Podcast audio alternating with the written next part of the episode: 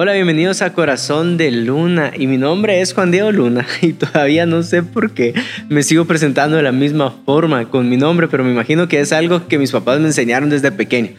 Eh, para presentarme, el día de hoy no está conmigo mi esposita y es porque se nos complica ya con dos bebés, pero ahí Pueden poner en comentarios, te extrañamos, Chini Lee, te extrañamos, Melissa. Primero Dios, en los siguientes episodios ya está acá con nosotros. Y si no, pues te vas a dar cuenta en el siguiente episodio si está o no está.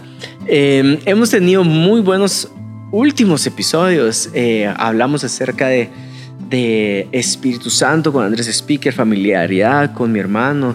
La semana pasada creo yo que compartí una de las parábolas que más me ha me ha apasionado los últimos dos o tres años, que es la de las vírgenes y cómo Dios me, habló a través eh, de ellas. Espero que te hayan podido servir. Y este, mm, en casa de Dios tuvimos seis noches de unción y también tuvimos en Sancha, donde la manifestación del Espíritu Santo estuvo muy, muy, muy fuerte. Y quiero seguir con la misma línea de Espíritu Santo. Tal vez te vas a dar cuenta que al final ya le voy a dar un pequeño twist y un pequeño cambio. Pero antes de ir al contenido de hoy, te voy a pedir que por favor eh, nos ayudes pues compartiendo este contenido. Si sabes que hay alguna persona a la cual le va a servir, pues envíaselo, ¿verdad? Y si no, pues los comentarios ayudan mucho, un par de emojis eh, ayudan bastante. O si estás en Spotify, andate donde están las cinco estrellitas, no te va a quitar más de cinco segundos que tú puedas darle ahí una valoración. A lo mejor terminamos el año llegando a las mil valoraciones. Sería increíble. Dicho eso, quiero que vayamos a Hechos 2.42. Si tú no has eh, tenido la oportunidad de leer Hechos, el personaje principal de Hechos es el Espíritu Santo y cómo el Espíritu Santo guía a la iglesia para poder establecerse acá en la tierra, ¿verdad? Este diseño divino de parte de Dios para nosotros. Em, y Hechos 2 es pues eh, Pentecostés, la llenura del Espíritu Santo hacia los discípulos, la promesa cumplida que Él vendría a nosotros, el bautismo en fuego que hablaba Juan el Bautista cuando vio a Jesús. Entonces es apasionante y quiero irme a los últimos versículos. O sea, parte de la llenura del Espíritu Santo y ver las manifestaciones del Espíritu Santo eh, cae en esto, ¿verdad? ¿Qué hacemos con todo esto? Pues aterriza en algo bastante práctico. Y dice, todos los creyentes se dedicaban a las enseñanzas de los apóstoles, a la comunión fraternal, a participar juntos en las comidas, entre ellas la cena del Señor, y a la oración. Por eso en Casa de Dios creemos fuertemente en los grupos de amistad. En los grupos en casa, te vas a dar cuenta que batallamos con llamarlos grupos pequeños, aunque respeto que otras iglesias tengan ese nombre para sus grupos, pero no tienen que ser pequeños, ¿verdad? Eh, tiene que ser un grupo donde se cumplan estas cosas. ¿Qué cosas? Pues la oración, la doctrina de los apóstoles o la enseñanza, la comunión unos por otros. Y entonces puedes ver que en los grupos en casa buscamos que haya comida, buscamos que hayan peticiones, oración por peticiones, buscamos que haya una enseñanza, todo esto. 43. Un profundo temor reverente vino sobre todos ellos. Se movió el Espíritu Santo empieza la iglesia en casas, porque Jesús los envió de dos en dos en casas, y un profundo temor los llenó a todos. Si estás anotando, esta enseñanza se llama un temor reverente, un temor reverente. Y los apóstoles realizaban muchas señales milagrosas y maravillas. Todos los creyentes se reunían en un mismo lugar y compartían todo lo que tenían.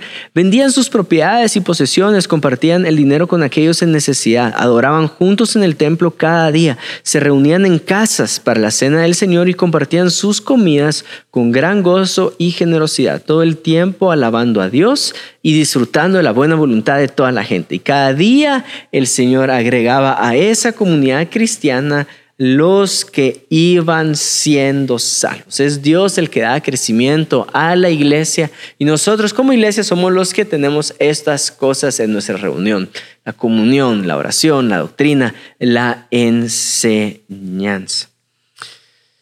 Lo pudiste escuchar en mi episodio con el pastor Andrés Speaker. Creo yo que yo interpreto y honor el Espíritu Santo de esta forma. Dios está defendiendo a su iglesia. ¿Por qué estamos viendo un movimiento especial del Espíritu Santo ahorita? Honestamente y personalmente creo que el Espíritu Santo está defendiendo a su iglesia. ¿De qué forma? Pues pandemia vino a hacer que muchos tuvieran una excusa para no congregarse. Y cuando estoy hablando de una excusa, estoy hablando 2022, ¿verdad? No necesariamente 2020, sino que 2022 cuando ya no parece prudencia, sino parece más acomodamiento. Y no me dejarás mentir, uno sabe en su corazón cuando es imprudencia y cuando es acomodamiento. Eh, vas a reuniones familiares, vas a bodas, vas a deschongues, a purrún, pero no vas a la iglesia. Entonces, creo yo que el Espíritu Santo está defendiendo su iglesia otra vez. Esta es mi iglesia, esta es donde mi gente se congrega. En medio de ellos estoy yo. Aquí estoy yo. Entonces, el Espíritu Santo está defendiendo otra vez a su iglesia. Y así como si conoces historia de Casa de Dios, así como hubo un fuerte movimiento en 1997, 1998, tal vez desde antes, en 1999 empieza el modelo de Jesús que son grupos en casa. Em, así creo yo que está el mover del Espíritu Santo. ¿Para qué? Para que otra vez tengan fuerza los grupos en casa. En donde terminó Hechos 2, en las casas, el avivamiento que empieza congregacional termina en casas o continúa, ¿verdad? Porque no hay un fin ahí, continúa en casas. Entonces Dios está defendiendo su iglesia. Y podemos resaltar muchas cosas. Y por eso te leí este versículo, porque nuestro corazón puede buscar, ah, quiero profecías, quiero hablar en lenguas, quiero que crezcamos como iglesia, eh, hagamos énfasis en la comunión que tenemos fraternal en los hogares. Pero pasamos muy por alto algo que está en el versículo 43 que quiero hacer énfasis ahorita y es un profundo temor reverente vino sobre todos ellos. Y eso es lo que quiero. No quiero continuar sin hablar acerca de tenerle un temor reverente a Dios, tenerle un temor reverente al Espíritu Santo. Y quiero hacerte esa pregunta, ¿qué tanto le temes a Dios? Y la palabra temor tiene una connotación negativa, porque es, yo no quiero mantenerme asustado delante de Dios, yo no me quiero mantener con miedo delante de Dios. Em, pero temor tiene bastante connotación positiva también. Y si todavía no has podido hacer esa diferencia en tu mente y en tu corazón acerca de tener, tenerle miedo a Dios, porque tenerle miedo a Dios tiene bastante connotación positiva, cambia la palabra, quitarle la palabra temor, quitarle la palabra miedo y sustituirlo por esto. ¿Sí? Un profundo respeto a Dios. Yo no batallo con decirle temor, yo no batallo con sentirme con miedo delante de Dios, pero mi caso no es el caso de todos. Hay gente que sí batalla con eso, pero no batallas con tenerle un temor profundo a la presencia del Espíritu Santo. Y de eso te quiero hablar, que no continuemos sin tenerle un profundo respeto al Espíritu Santo. Hay un profeta que hablaba acerca de no soltar este temor hacia Dios. Eh, es un problema cuando nosotros dejamos de temerle a Dios. Y es el profeta Jeremías. Y mira cómo lo dice, te lo voy a leer bastante, así que acompáñame, intenta no distraerte. Eh, el profeta Jeremías en el capítulo 5, versículo 20. Dice, anuncia esto a Israel y díganselo a Judá, escucha gente necia y sin sentido común. Me parece magnífico que un profeta resalte esto. No tiene sentido común, ¿verdad? Esta reprensión. Que tienen ojos y no ven y sus oídos y no oyen. 22. No tienes respeto. Dice así, no me tienes respeto. ¿Por qué no tiemblas en mi presencia? Dios le está diciendo a su pueblo, ¿por qué no tiemblas en mi presencia?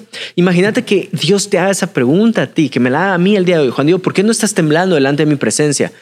Este, y acá empiezo a tener toda una problemática. Yo le diría, Señor, no tiemblo delante de tu presencia porque no Jesús vino a cambiar las reglas del juego.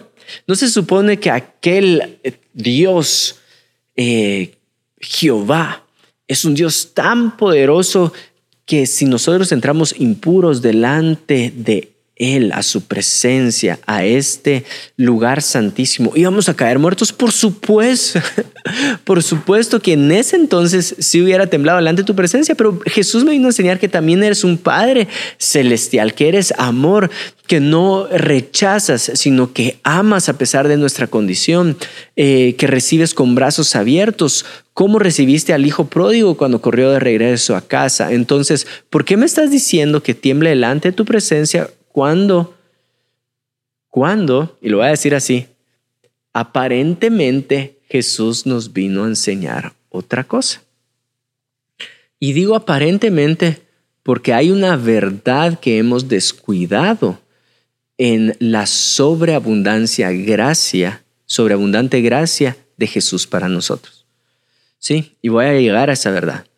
Em, descuidamos mucho al entender o al vivir en gracia. Em, por ejemplo, la más obvia es, hay veces que descuidamos el poder transformador del Espíritu Santo cuando utilizamos una gracia sobreabundante como excusa para no cambiar, ¿en verdad? Em, ¿Y cómo entiendo yo de mejor manera esto? cuando yo le pongo un nombre a gracia. Gracia es Jesús, gracia es una persona, Cristo Jesús es gracia. Y cuando yo tengo a Cristo Jesús de frente y sé todo lo que por amor hizo Él por mí, todo lo que Él me pida por amor hacia Él también lo voy a querer hacer. No sé si me estoy explicando. Si Él me pide que viva una vida moralmente correcta, por amor a Él lo voy a hacer.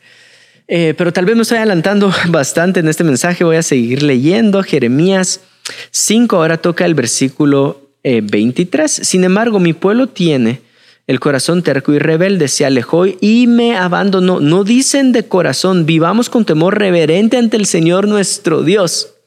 Recuerda, te está reprendiendo que ya no tiemblan delante de la presencia de Dios y ahora dice, ustedes han dejado de decir en su corazón, vivamos con temor reverente porque nos da la lluvia cada primavera y otoño, asegurándonos una cosecha en el tiempo apropiado. Su maldad les priva de estas cosas maravillosas. Su pecado les ha robado todas estas cosas buenas. Hay hombres perversos entre mi pueblo que, que están al acecho de víctimas como un cazador oculto en su escondite. Continuamente ponen trampas para atrapar a la gente. Me voy a saltar al 28. Están gordos. Imagínate que un profeta, solo esa escena, que un profeta venga a la iglesia y pase así por los que están sentados en primera fila y diga, estás gordo, ¿eh? con aspecto saludable.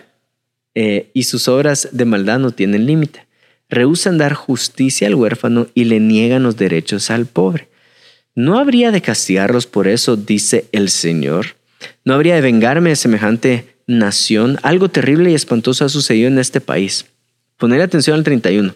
Los profetas dan profecías falsas y los sacerdotes gobiernan con mano de hierro. Peor todavía, a mi pueblo le encanta que sea así. O sea, el profeta está dando cosas que no parecen profecía, parecen más adivinación. Y las personas que la reciben no dicen, mm, eso es adivinación, no me gusta. En cambio dicen, ah, la verdad me gusta muchísimo, ¿verdad? Dame más de eso. Ahora bien, ¿Qué harán ustedes cuando todo esto llegue a su fin? Entonces, ¿tenemos que temblar delante de Dios o no? Eh, ¿Tenemos que seguir con este miedo de Yahvé o, o no necesariamente? ¿Será que la Biblia se está contradiciendo en decir tenerle temor a Dios, pero te está diciendo también entrar confiadamente a los atrios? ¿Qué es lo que realmente quiere decir la Biblia? Pues una persona al inicio de la iglesia tomó toda esta tensión y lo interpretó de esta forma. Solo date cuenta, esta persona se llama Marción. Algunos de ustedes tal vez conocen el canon de Marción. Eh, si no lo conoces, déjame explicarte brevemente qué es el canon de Marción. Fue la primera persona que compiló una Biblia. La Biblia que hoy tenemos, con todos los libros que tenemos, eh, fue compuesta por los apóstoles y un concilio más adelante. Pero antes que se llegara a ese concilio, vino Marción y dijo, yo voy a hacer mi Biblia, voy a tomar los libros sapenciales, que son los libros de sabiduría, ¿verdad? Ahí está Proverbios, Eclesiastés, los Salmos, voy a tomar obviamente el Torah, los cinco eh, eh, primeros libros de la Biblia, voy a tomar estos libros históricos también, como Primera de Reyes, Segunda de Reyes, los libros de Crónica, voy a tomar a los profetas, voy a hacer un canon y voy a tomar los escritos de los apóstoles y voy a hacer el canon, la Biblia. Ah, pero no me está gustando este Dios violento, no me está gustando este, este Dios que, que castigó, este Dios que de cierta forma provocó algunas muertes en el Antiguo Testamento. Y mira lo que hizo la belleza de Marción. Es un Dios distinto. Llegó a esa conclusión. Ese es un Dios distinto. Llamemos a Yahvé un Dios distinto que el Dios que nos presentó Jesús, su Padre que está en los cielos. Y entonces en todos estos libros donde Dios sale con estas posturas, donde es muy poderoso y donde hace cosas que podríamos malinterpretar como como erróneas, lo voy a quitar y lo quitó de la Biblia. Y entonces Marción llegó a ser conocido como el primer gran motivador, el primer predicador que era más motivador. Entonces no te va a hablar acerca de reprensión, no, no te va a hablar acerca de el poder transformador del Espíritu Santo, no, te va a hablar acerca de Jesús es amor y punto, ¿verdad? Y entonces nuevamente es una verdad pero no es toda la verdad. Y necesito que mantengas tu corazón sano con eso. Es una verdad, pero no es toda la verdad. La Biblia como está es el Dios de Abraham, de Isaac y de Jacob. Es nuestro Dios también.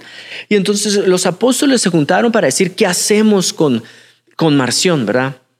¿Qué hacemos eh, con Marción y con lo que él está enseñando y predicando? Entonces salió el credo de los apóstoles, no solo para contrarrestar las ideas de Marción, sino otras ideas, pero, pero este no es un podcast para eso. Para eso está dos teólogos y medio, y ese es un, ese es, es una promoción para dos teólogos y medio. Pero el solo escuchar cómo inicia el credo de los apóstoles, creo en Dios Padre Todopoderoso. Y dijo lo siguiente, Dios sigue siendo todopoderoso y Dios es nuestro Padre. Entonces, deberíamos temblar delante de la presencia de Dios. Déjame hacerte la misma pregunta de diferente forma. ¿Dejó Dios de ser todopoderoso en tu vida? ¿Dejó Dios de ser todopoderoso? Em, si la respuesta es no, Él sigue siendo todopoderoso. Entonces, debemos de seguir temblando delante de su presencia. Porque el temblor delante de su presencia no se trata de quiénes somos nosotros, se trata de quién es Él. Cuando yo entro delante de la presencia de Dios, entro, por supuesto, confiadamente, delante de mi Padre que está en los cielos, reconociendo que es todopoderoso.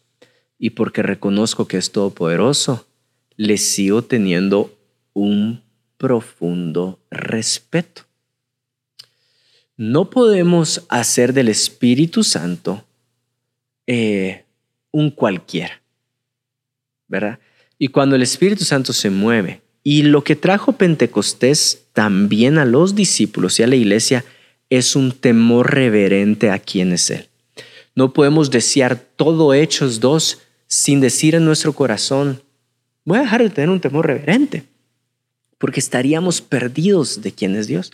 Entonces, ¿cómo sé que he perdido este temor reverente. Entonces te quiero dar tres consejos, no sé cuánto tiempo llevo, pero espero que lo puedas disfrutar. Si no, si estabas escuchando este podcast en tu carro, pues ponerlo en pausa y cuando regreses del trabajo a la casa seguí escuchando, porque no te puedes perder esos tres consejos. El primero es cuando dejamos de tener temor reverente, dejamos de reconocer que todo lo que está en nuestra vida es por gracia. Lo voy a decir otra vez, todo lo que tenés en tu vida es por gracia. Mira lo que dice nuevamente Jeremías 5:24, no dicen en su corazón, vivamos con temor reverente ante el Señor nuestro Dios. Y lo que agrega, lo que está pegado a esa exhortación es, porque nos da la lluvia cada primavera y otoño, asegurándonos una cosecha en el tiempo apropiado. ¿Quién es el que da la lluvia? ¿Quién es el que da las temporadas, tanto otoño como primavera? Es Dios. Dejamos de tener temor reverente y cuando dejamos de tener temor reverente se nos olvida que todo es por gracia, que, que, que, hay, uno es, hay un esfuerzo de parte eh, de ti que, que te hace merecedor. Ahora, ¿dónde lo aprendí yo en estas últimas seis noches de unción? Estaba yo, una voy a abrir mi corazón, porque de eso se trata el corazón de luna. Estaba en una de las noches de unción y veo que hay gente que no está buscando al Espíritu Santo desde la alabanza y la oración. Y entonces yo me empiezo a inflar en el pecho y digo, ¿cómo estos buscan al Señor? No desde el principio, sino que solo cuando el predicador sale. Solo cuando el predicador sale. Esto no debería ser así. En cambio, yo Dios, yo te estoy buscando desde el principio. Y de cierta forma, lo que le estaba diciendo a los cielos, sin palabras, pero sí se lo estaba demostrando, es, yo me merezco ser lleno del Espíritu Santo más que ellos porque te busqué desde el principio. Para sorpresa mía, los que llegaron tarde cayeron rebotando bajo la unción del Espíritu Santo y yo seguía con este discurso. A mí me, yo me merezco ser más lleno porque entré desde el principio. Y el Espíritu Santo trajo dos parábolas a mi corazón. Y no lo voy a, no les voy a enseñar en este episodio porque se extendería muchísimo. Pero es la parábola donde Jesús, oh, el dueño de una viña salió a contratar gente y contrató unos desde la primera hora y otros desde la última hora. Y a los mismos les pagó, a todos les pagó lo mismo. Les pagó por igual. Entonces para mí es, yo he estado acá desde la primera hora, no si me estoy explicando, y estos que vinieron desde la última hora, eh, ¿por qué? Y el Espíritu Santo me, me habló y me dijo, porque es por gracia, Juan Diego, es por gracia. ¿O acaso no te disfrutaste la oración desde el principio? y me hizo jaque, ¿verdad? Y la otra es, Muchas veces me identifico con la parábola del hijo pródigo, pero no como el hijo pródigo, me identifico como el hermano que estuvo ahí todo este tiempo. Yo he hecho las cosas bien y porque a mí no hay un becerro para, un becerro para mí, eh, ¿verdad? Y es, y si yo estoy celebrando al que regresó, ¿qué, ¿qué tenés? Se me olvida que es por gracia. Todo lo que tengo de parte del Señor es por gracia.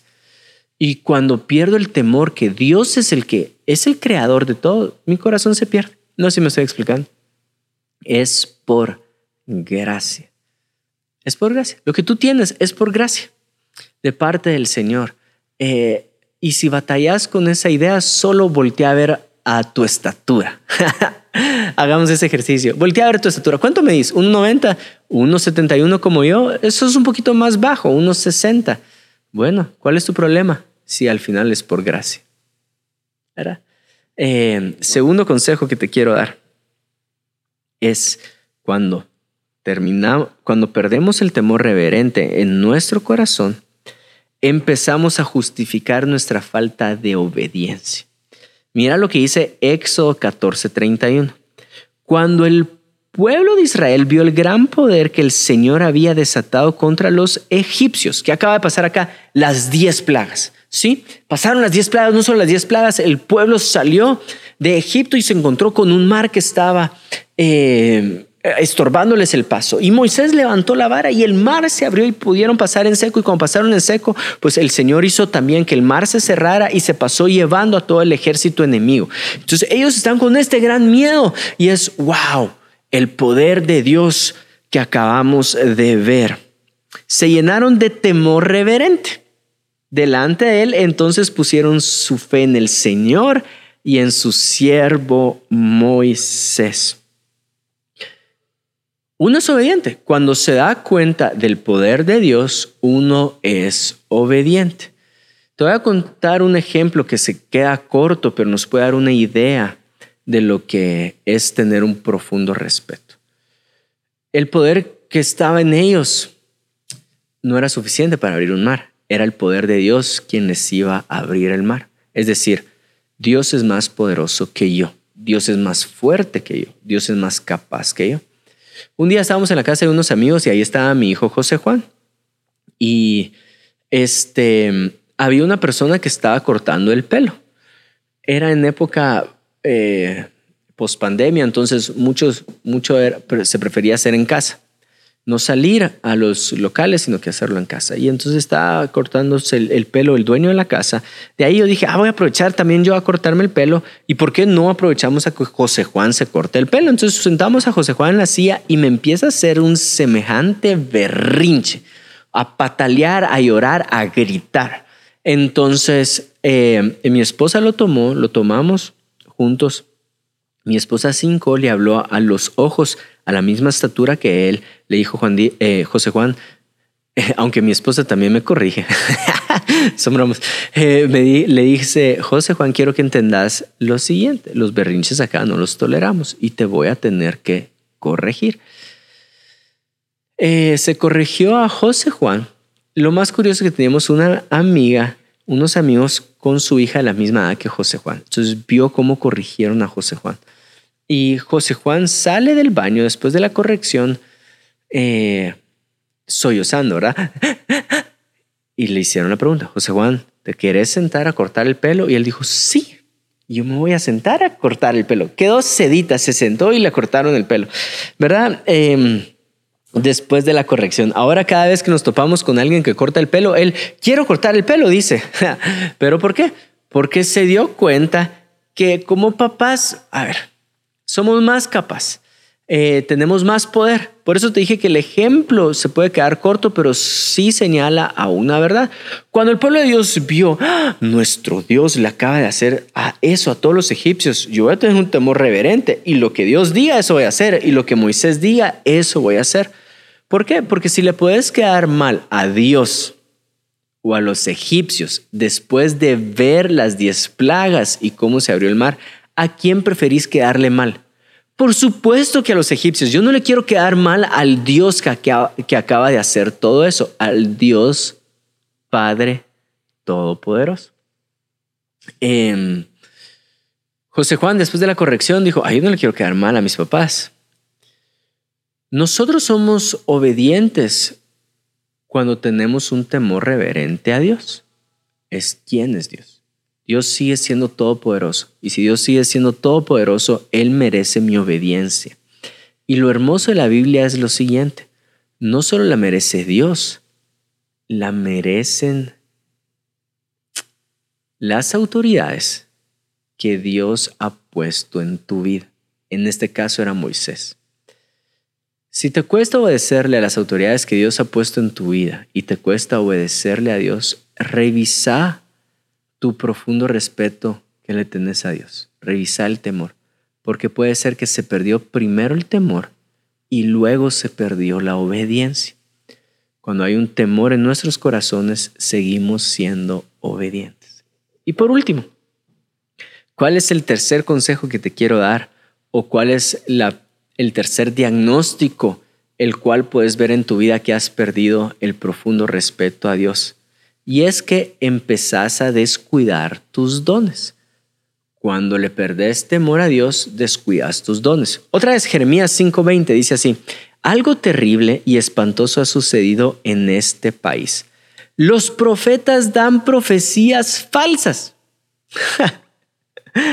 y peor todavía, a mi pueblo le encanta que sea así. A mi pueblo le encanta que sea así. Una vez, em, cuando estaba en mi época tremenduki con Melissa, los últimos años de noviazgo, antes de casarme, las hormonas estaban alborotadas, a uno le empieza a, a costar cuidarse un poquito más. Eh, busqué consejo y uno de los consejos que recibí, si no estoy mal, en un retiro que no fue directo para mí, pero estaba escuchando a este predicador hablar acerca de cómo mantener nuestra integridad sexual, dijo lo siguiente. ¿Cómo te comportarías con tu novia si tu suegro estuviera presente? A su mecha. Pues no de la misma forma, ¿verdad? Y él eh, dice eso, ¿verdad? No te comportarías de la misma forma, no la besarías de la misma forma y tu mano no se pondría tan tremendo que de la misma forma si tu suegro está presente. Pues déjame decirte que Dios es el Padre celestial de tu novia también y Dios está presente en todo lugar. Y es ahí donde uno dice, hijo de la gran verdad, Señor, perdóname, perdóname de todas mis tremenduqueses, no, no lo vuelvo a hacer, ni quiero cometerlo. Eh, o está cerca de cometerlo nuevamente. Y cuando perdés de vista que está presente eh, el Señor, empezás a descuidar tus dones. A ver, ¿dónde más lo pude ver en mi vida? Hubo un lugar donde me invitaron a predicar y pues yo estaba muy confiado en mis habilidades de comunicador y estaba muy, muy, muy confiado en mis habilidades de poder improvisar. y tenía un muy buen bosquejo armado. Entonces, si tengo un muy buen bosquejo armado, eh, si le pido al Señor que me use, si busco su presencia antes, pues la verdad es que no necesito repasar tanto el bosquejo porque tengo buenas habilidades de comunicador y tengo buenas habilidades para improvisar. Y entonces fui y enseñé de esa forma. A los, no sé si a los días, a los meses o incluso en ese mismo viaje, no sé si fue una noche distinta, ya en el cuarto estaba una de las personas que más admiro como comunicador. Imagínate que haya sido mi papá o que haya sido alguien que respeto mucho como expositor, que es Andrés Speaker, o alguien que me fascina cómo enseña, que es Jesiah Hansen. Alguien de ellos estaba en el cuarto. Y entonces, porque ellos estaban en el cuarto, yo empecé a agarrar mis notas y a estudiarlas de mejor forma. Y ya, bueno, estas son mis transiciones, este es el ejemplo que voy a dar, esta es la comparación que voy a hacer, este es el versículo ancla que voy a tener, este es el énfasis, esta es la tensión que voy a hacer, esta es la forma que voy a resolver la tensión, esta es mi, mi salida, cómo vamos a apuntar a Cristo después de esto. Y, y, y escucho la voz del Espíritu Santo que confronta mi corazón y me dice, ¿por qué lo hiciste de diferente forma? ¿Por qué cambiaste sabiendo que tu papá iba a estar enfrente y hace algunos días que ninguno de ellos estaba enfrente, descuidaste tu predicación? Si Dios mismo hubiera estado presente en las profecías que Jeremías estaba diciendo, los profetas no hubieran dado profecías falsas. Estoy plenamente seguro de eso. Si tu catedrático o tu instructor de canto estaría presente la próxima vez que dirijas adoración, tal vez no desafinarías o no descuidarías la afinación o entonación que tenés si él está presente. No sé si me estoy explicando, si tu maestro de pintura está enfrente, cuando tú estás em, pintando, si tu profesora de cocina está enfrente, la próxima vez que cocines, no descuidarías muchos detalles, no descuidarías la excelencia con la cual hacen las cosas. Pero como hemos perdido el temor reverente al Señor, descuidamos nuestros dones. Em, imagínate que Jesús mismo esté presente en tu próximo grupo, sentado en una de las sillas de plástico, escuchándote eh, predicar o dar tu testimonio. No lo descuidarías.